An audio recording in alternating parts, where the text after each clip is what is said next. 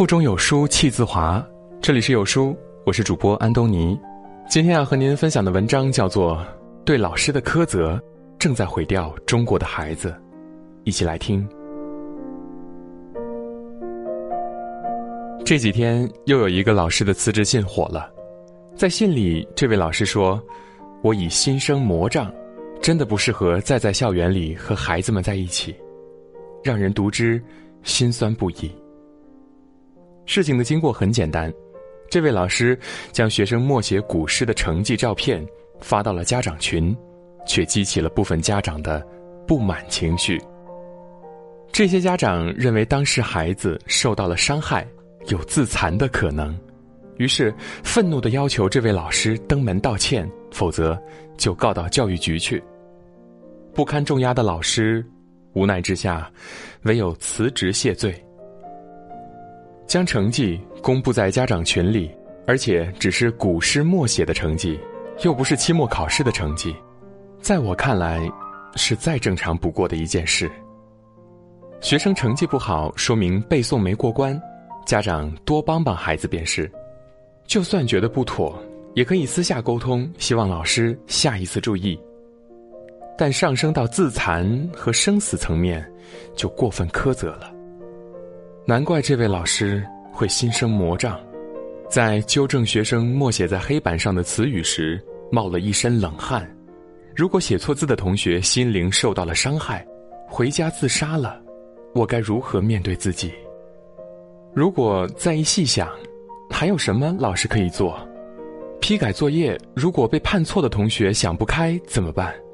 课堂提问，如果被提问的同学不会怎么办？带着这样的恐惧，这位老师离开了自己的学生和自己喜爱的教育事业，说了再见。这位老师离开了，很快还有下一位老师来，但有了前车之鉴，他还会怎么办？恐怕也只能是束手束脚的，尽量什么也不做。毕竟对于老师来说，没有作为，才是最安全的。你给老师戴上了镣铐，最后发现被困住的其实是孩子。只是这种结局，家长们愿意看到吗？不知道从什么时候开始。中国孩子成了不能触碰的气泡，仿佛只要一碰，就会崩裂。我们读书时，学校会要求学生必须每学期勤工俭学一次，体育课上也有游泳等危险项目，每年都有大型的户外活动，例如拉练、学雷锋、文艺晚会等。甚至学习不好，老师也会适当采取管教的手段。但现在，这些在很多所学校。已经绝迹了，因为无论是学校还是老师，都承担不起哪怕一丁点儿的风险，否则就要被问责追责。央视经济语法曾做过一期都是蚊子惹的祸的节目，一位学生可能是因为蚊子叮咬而得了乙脑，最终治疗无效而死亡，家长将学校告上法庭，要求学校赔偿二十余万元。最后，法院判决学校赔偿五万元，理由是虽然不能举证蚊子的来源，但孩子住校期间没有挂蚊帐，学校也没有帮他挂，而且学校的纱窗有些破旧，因此应当负有管理责任。这个逻辑，多像是当年南京的彭宇案中的好人有罪推理认定，连这种责任学校都要承担。他们还能做什么？教育，教育，除了教书，还有育人。而要育人，就必然要给老师管教的权利，给学校组织实践活动、课外活动的空间，也必然要社会和家长承担一部分风险性。但当前我国的教育中，教书和育人已经被割裂开来，成了。一条腿走路的瘸子，你以为自己做父母合格了，让孩子没有了什么被伤害的可能，却不知道自己正亲手害了孩子。一方面是学生越来越放肆，熊孩子越来越多，另一方面是学生的承受能力越来越差，成了一碰就碎的玻璃心。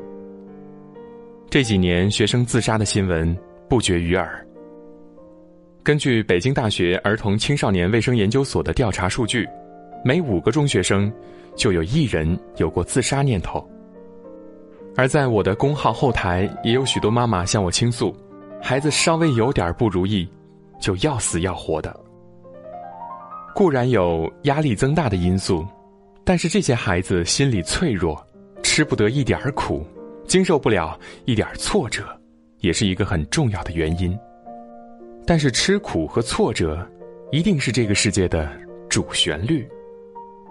如果说孩子连古诗默写的成绩都接受不了，又如何接受中考、高考的不如意？又如何接受以后在职场的不如意？有些成绩总是要公布的，而到了成人世界，你和别人的差距更是一目了然。一位儿童心理学家说：“有幸福童年的人，常常有不幸的成年。”而教育界的共识是，很少遭受挫折的孩子，长大后。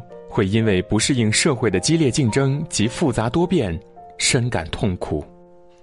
所以，很多国家的学校都会有意识的培养孩子的吃苦能力和抗挫折能力。在日本，中小学是没有保洁的，所有地方的卫生都要由学生来打扫。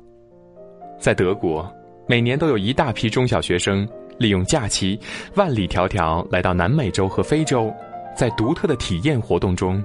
接受锻炼。在美国，有些州立学校为培养学生独立生存的适应社会能力，特别规定，学生必须不带分文，独立谋生一周，方能予以毕业。而这些活动无一例外的都得到家长的全力支持。他们认为，与其让孩子长大后面对挫折和无助，不如让他们从小就多吃些苦，摔打出。直面人生的能力，其实孩子没有我们想的那么娇弱，老师也没有我们想的那么伟大。就拿这位辞职的老师来说，他平均每天都有五六节课，还要批改作业、备课，而且他也有自己孩子、家庭要照顾。说实话，一个孩子就是一大家子人头疼了。磕磕碰碰都在所难免，更何况老师面对的是几十个孩子、上百个家长，就算他有三头六臂，也难以做到百分之百的周全，这就更需要家长多一份宽容，多一份理解。中国的老师已经不能再被苛责了。据统计，我国中小学老师中有八成是女性。男女比例严重失衡，对孩子的成长也造成了诸多不利。而男性之所以不愿意选择老师这个行业，就是因为职业荣誉感低，环境氛围过于苛刻，收入和付出不成正比。如果家长们再苛责下去，很可能部分高知女性不会再选择老师这个职业，老师的门槛将会被迫降低。教书育人的整体能力也将会持续的下降，从而形成一个恶性的循环。到那时，你会发现被苛责的是老师，被伤害的却是孩子。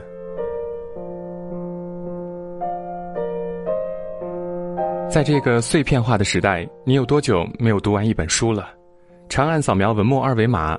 在有书公众号菜单免费领取五十二本共读好书，每天有主播读给你听。我是安东尼。如果您喜欢我的声音，也可以在文末的主播简介找到我的具体信息，进一步的了解我。好了，这就是今天跟大家分享的文章，不知你是否有所感悟呢？